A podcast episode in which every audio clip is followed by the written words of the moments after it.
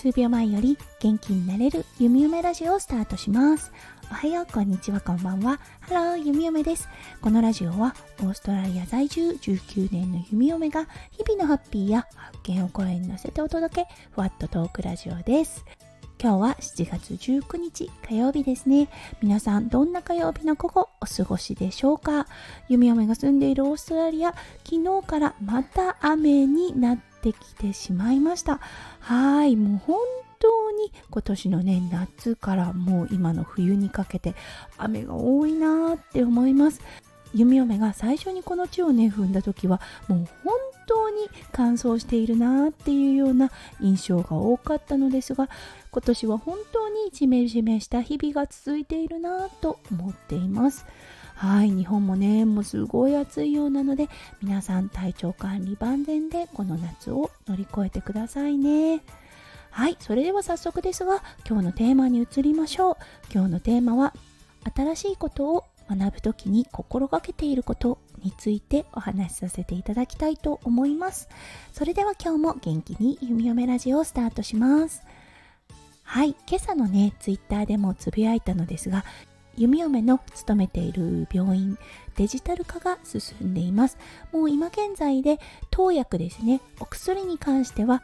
オンライン上の指示がされています。はい、そして今回の変化は点滴の指示が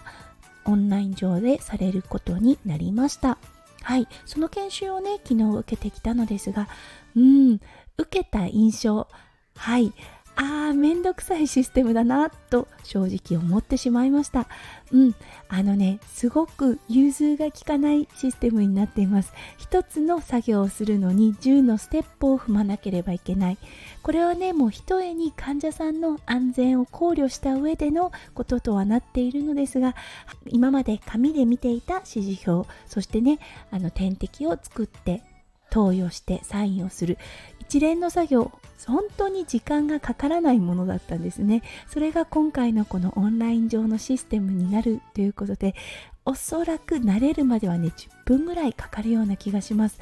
昨日の研修だったんですがリカバリーのナースたちと受けていてはいリカバリーのナースたちはちょっとね困惑していました。というのははいリカバリー室の患者さんやはりね不安定な方が多いですよね。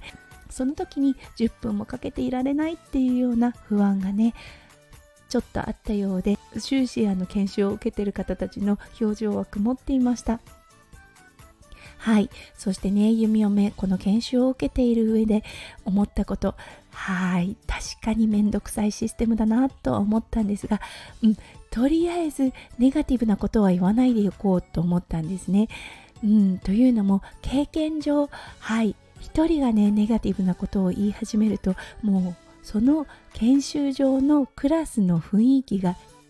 に悪くなります。そう誰もが思っているあめんどくさいっていうような気持ち。これがね言葉にすることで蔓延してしまうんですよね。そうだからねとりあえずとりあえず口は閉ざした状態でうんあの無理やりにですがこのちょっとねあの不安な気持ちネガティブな気持ちをうんあの絶対なれるから大丈夫っていうような感じでシフトさせていきました。うんこれはねもう本当にあるなって思うんですね。やっぱり職業柄ですね。医療というのはもう常に新しいことの連続になるんですね。そう確かに今まで何十年と同じことをやってきてそれが一番体に慣れていて目をつぶっていてもできるような状態だった。システムをいきなり変えてはい新しいことを学ぶっていうのは不安とかね嫌だなっていう気持ちはどうしても人間あると思うんですねただ変化を嫌っているようだと医療従事者としてはとてもね大変だと思うんですね。というのは毎年新しい変化が出てきます。そして毎年新しいものを体に覚え込ませなければいけないっていうのがこの医療のお仕事だなって15年やっていて思うんですね。うん、だから何かね新しいものを覚えなければいけない時はい大変だけど絶対できるっていうようなマインドセットに弓嫁はあの無理やりですが持っていっているようにしていますはいやっぱりねこれすごくね大きいと思いますそのマインドセットができるだけでもうねめんどくさうわーっていう感覚からあーなんとかなるんじゃね？みたいな感じになっていくんですよね。はい。人間のね脳って本当に面白いんですよね。うん。だから昨日はとにかくあの自分の脳をねできるできる大丈夫きっとできるはずっていう風に持っていっていました。はい。今ねパートタイムで働いているのでみんなが慣れてきた頃に弓嫁また一からスタートというような感じなんですよね。なのでうんちょっとねハードルは高いですができないことはないと思っているのでその気持ちを大事にしながらはい頑張って努めていきたいと思います。皆さんの職場はいかがでしょうか？常に変化が伴っている職場でしょうか？ね本当にこの変化が多い職業っていうのはね大変だとは思うのですがやっぱりいい方向に進んでいるっていうのは間違いないと思うのではいそれを信じてね頑張っていきたいと思います。